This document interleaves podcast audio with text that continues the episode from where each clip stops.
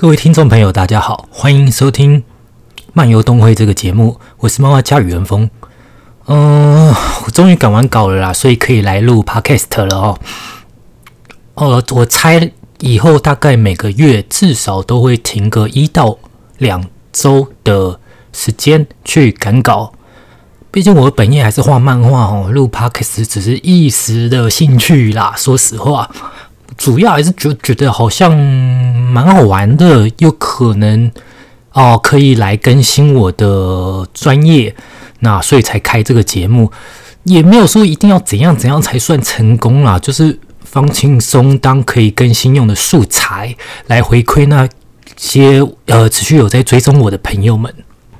我今天先来简单介绍一下，呃，Hololive 是一间日本的科技公司，是叫做 Cover 这间公司旗下的一个经纪公司品牌，呃，全名现在叫做 Hololive Production，也就是所谓的企业经营的 VT 经纪公司。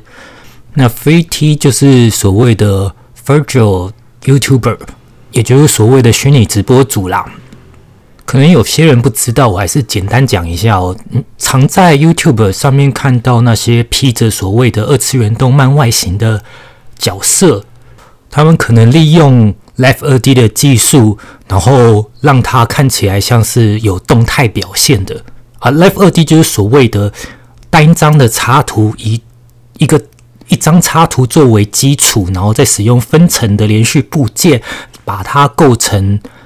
有一个动态的二 D 图形，然后有点就是类似三 D 的角色模组了。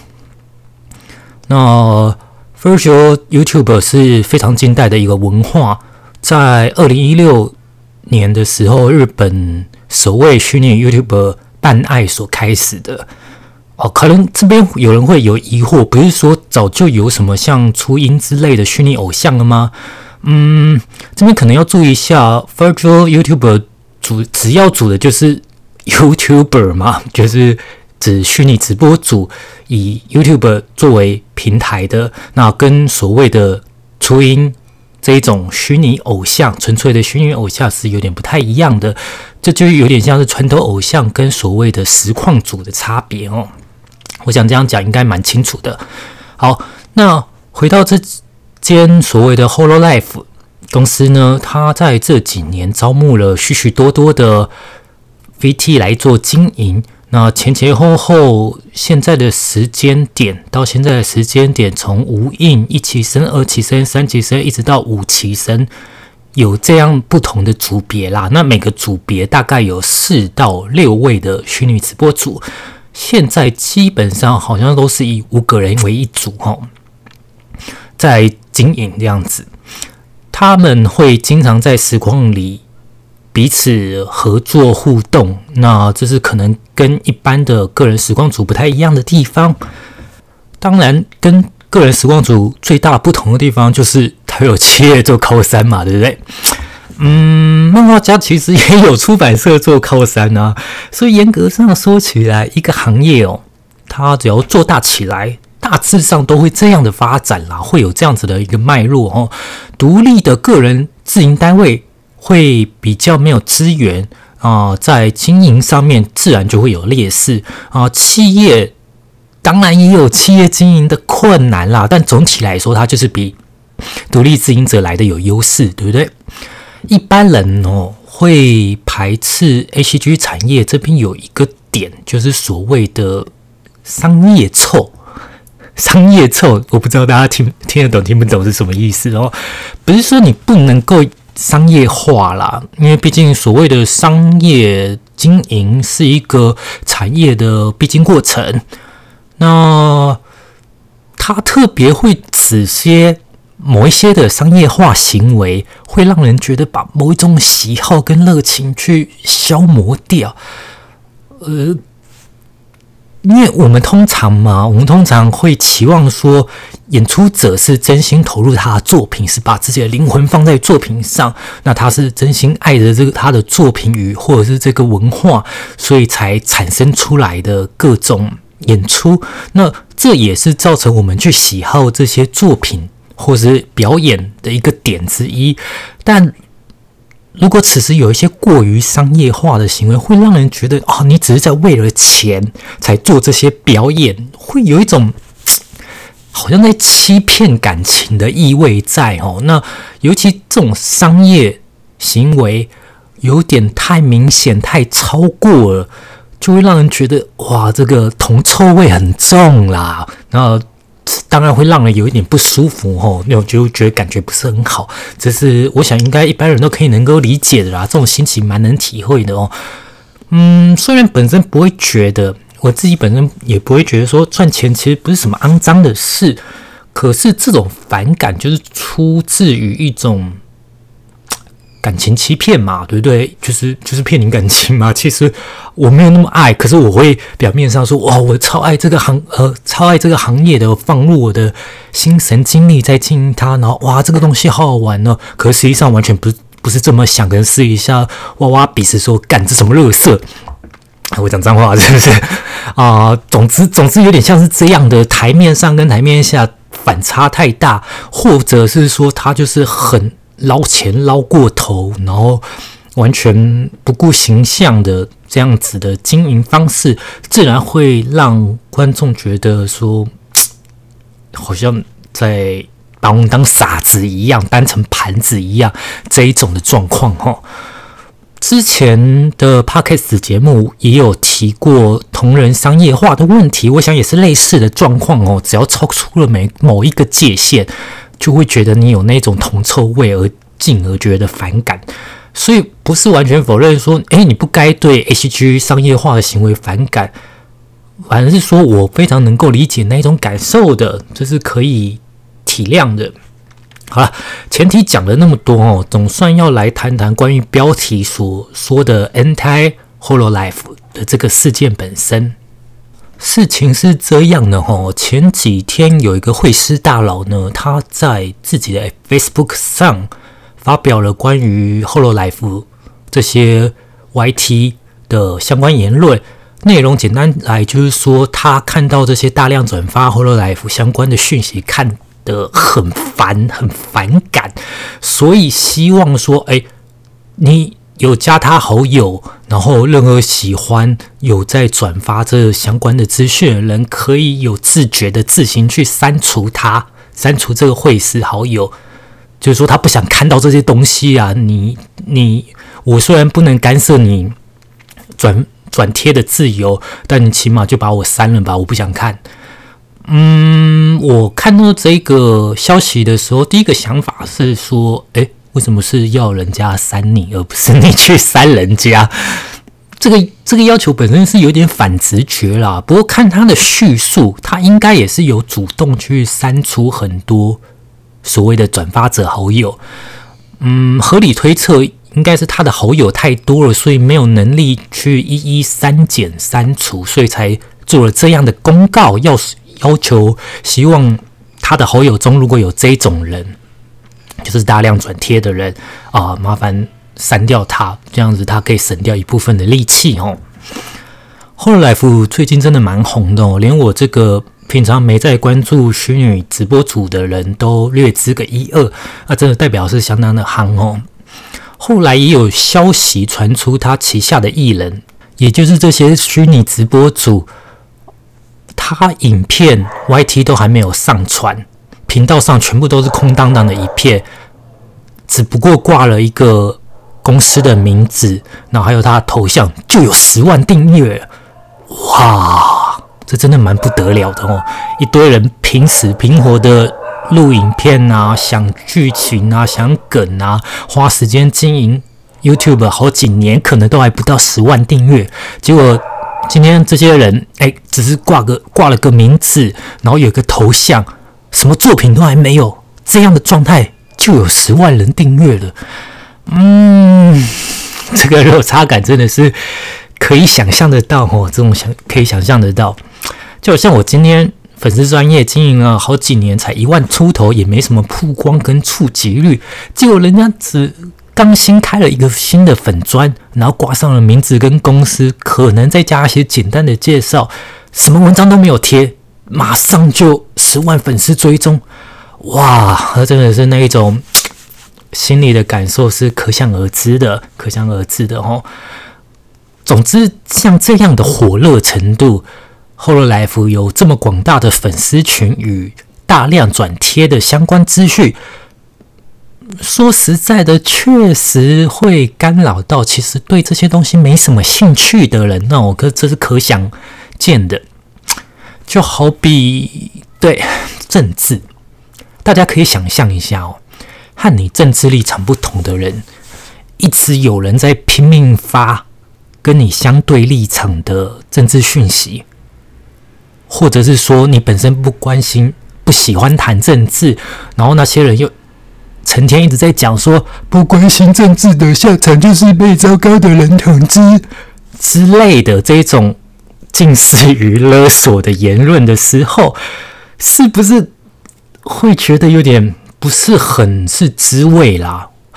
我我姑且不论有些人所谓的关系政治，说穿了，其实只是要求对方要和自己站在同样的政治立场。要是你政治立场跟他不同，他宁可你不要关心，然后用一堆冠冕堂皇的话伪装，说穿了就只是帮特定政党讲好话、拉票，这种行为姑且不论，好不好？我姑且不论这一种，因为一部分啦，一部分哦，呃，本节目其实。不太想去谈政治，但并不代表我不关心政治哦。我关心政治，也不代表我一定要公开表现出来，更不一定代表说我一定要符合你心目中关心政治该有的样子。之所以我举政治当例子，就是因为在台湾最常出现的现象，然后这也是让人最有感觉的一个现象，所以我想。讲到这边，大家脑海中应该可以能想象那种状况哦，就是一直发一些你不想看到的资讯，不想看到的相对立场的东西，一直在你的视野内拼命的冒险，那确实有点烦，对不对？这是可以理解的。所以，我想这位要求人删他好友的会是大佬，就。有这样的心情去发表这样的公告，表达出他真的很不想看到这些 t o r Life 的资讯，其实还是蛮合情合理的吼。在 A C G 这个圈子里，无论是早期的凉宫春日，到东方 Project，再到 Kangai Collection、Fate、F G O，甚至最近的鬼灭之刃。他们拥有大量的狂热喜好者，那掀起了一波又一波的风潮。我们用日本那边略带于鄙夷的说法，就是什么什么的“厨”嘛，叉叉厨，可能啊，就是一些狂热的行为造成人家反感的一些粉丝，这样子。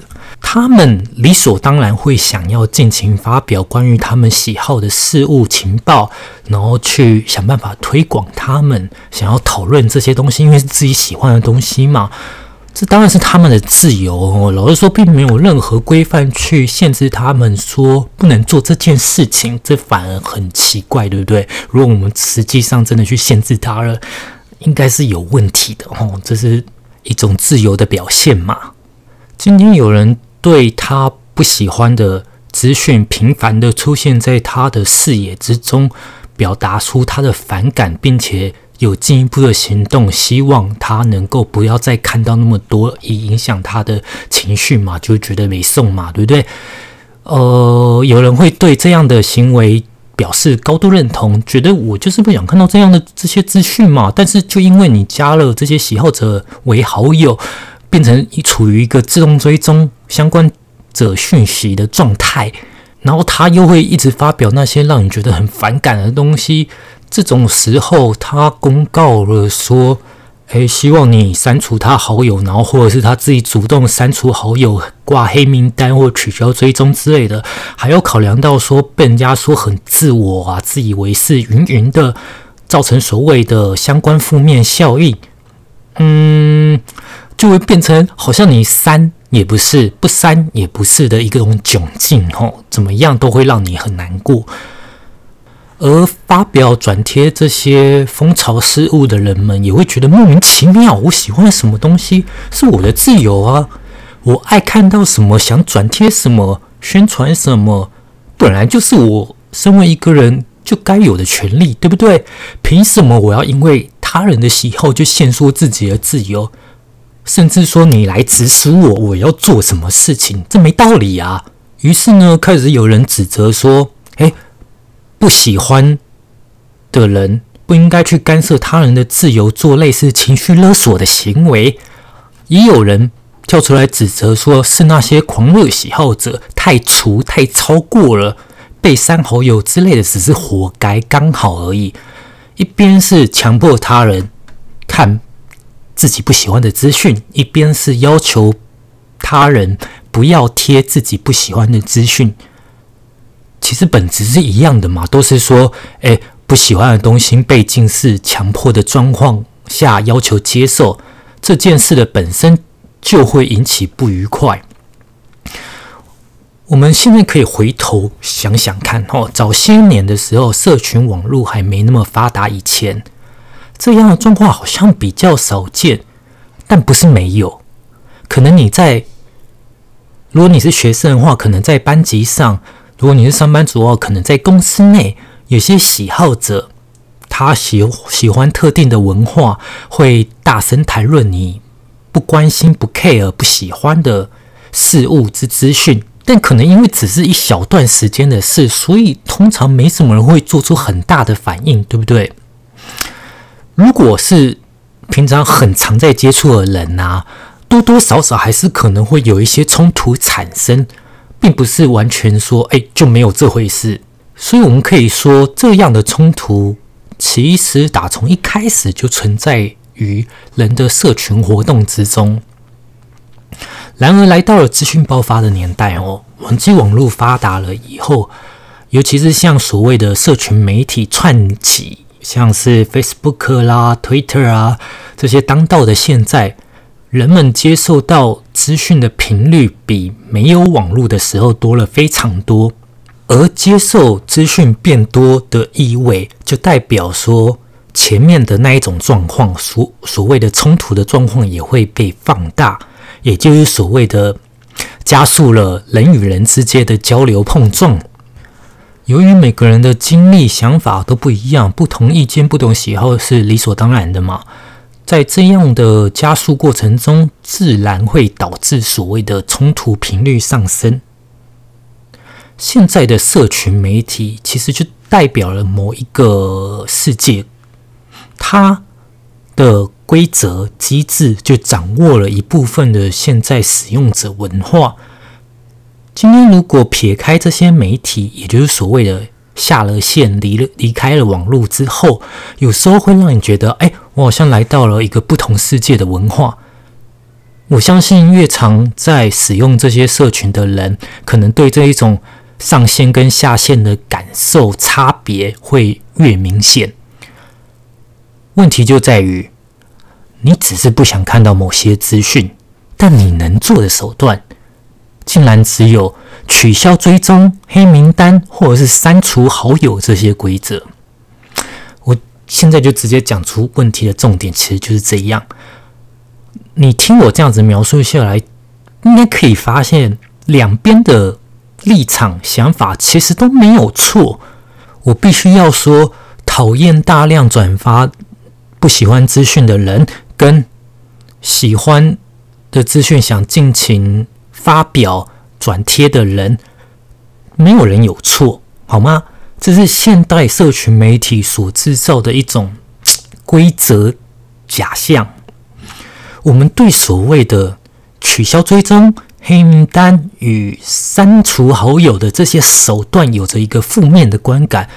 通常是因为这些手段都是有一个很不愉快的事情发生，我们再去。使用这些规则嘛，来啊！我不想再看到这个人，或者是这个人一直骚扰我，或者是他是怎么样有问题的人。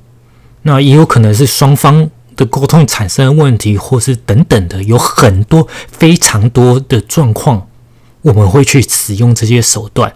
状况有几乎可以说是无限多种，可是我们能用的手段就这几种，这导致了什么呢？就是严重化了这些手段的诠释。这些手段的诠释，因为你的状况那么多，你不可能说所有的状况都是只有这少少的手段来解释每一种发生的状况，以至于说有人不想看到他讨厌的讯息、讨厌的资讯，采用这些手段时，会惹来相对方的不愉快，因为毕竟没有人喜欢说哦自己喜欢的事物被否定嘛，甚至还。进而否定整个人的价值，这样是不是有点太过分了呢？嗯，那其实就是用有限的手段去做他想要达到的一个目的，却被诠释成了好像是否定他人的一种结果。政治这个东西，因为牵涉到了公众利益，牵涉到每个人息息相关的生活，所以政治立场的不同，进而去否定每个个人。是还蛮常见的，哎，但但是不代表我认同这种行为哦，因为我也不觉得哎这件事的限度放得那么狭窄，有着太低的容忍度，其实不是很对啦。我个人觉得不是很对，但我可以说他是能理解的。但今天如果因为喜好厌恶的事物，就进而去否定一个人的价值，那显然就太超过了嘛。嗯，没有人会这样子做哦，没有人会这样子判定。有人不喜欢香菜，你可以说喜欢香菜的人都不应该存在吗？或者是说喜欢的人能说你这种反感是不应该存在的吗？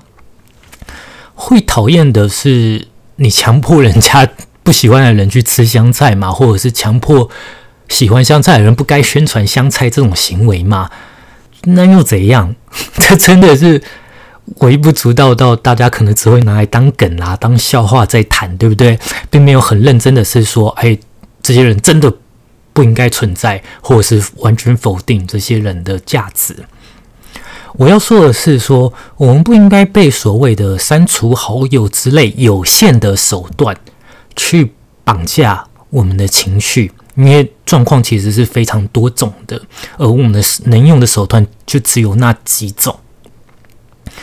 那个东西只是社群媒体它在管理上而所定下的一个机制、一个规则，它不是说真的能应用在各式各样的状况下，也不是说拿来就是否定所有人的价值，只是。你说删好友，那时候表面上感觉好像真的会哇，你这个人原本加我加我好朋友了，然后却把我踢掉，是不是？可能觉得哪里不愉快啊，哪里做错了事情啊，或者是说觉得你这个人很鸡巴啊，怎样的？那当然也会引起相对的反感嘛。大家可以想象一下，现在在脑袋中想一下哈，今天要是社群媒体。它进展到了能够精准地让使用者筛选他不想看到的资讯，那这样子的冲突状况是不是会好很多呢？所以说穿了，我觉得这个事情的冲突是在人类网络社群文化中一种自然演化的一个现象。你们其实并没有那么冲突，也不是真的那么讨厌对方，因为你不喜欢的只是他们转发的那个东西嘛，不是？那个人嘛，只是讨厌这样的行为，或者是你反感的东西拼命的出现在你眼前，你只是讨厌这个东西嘛？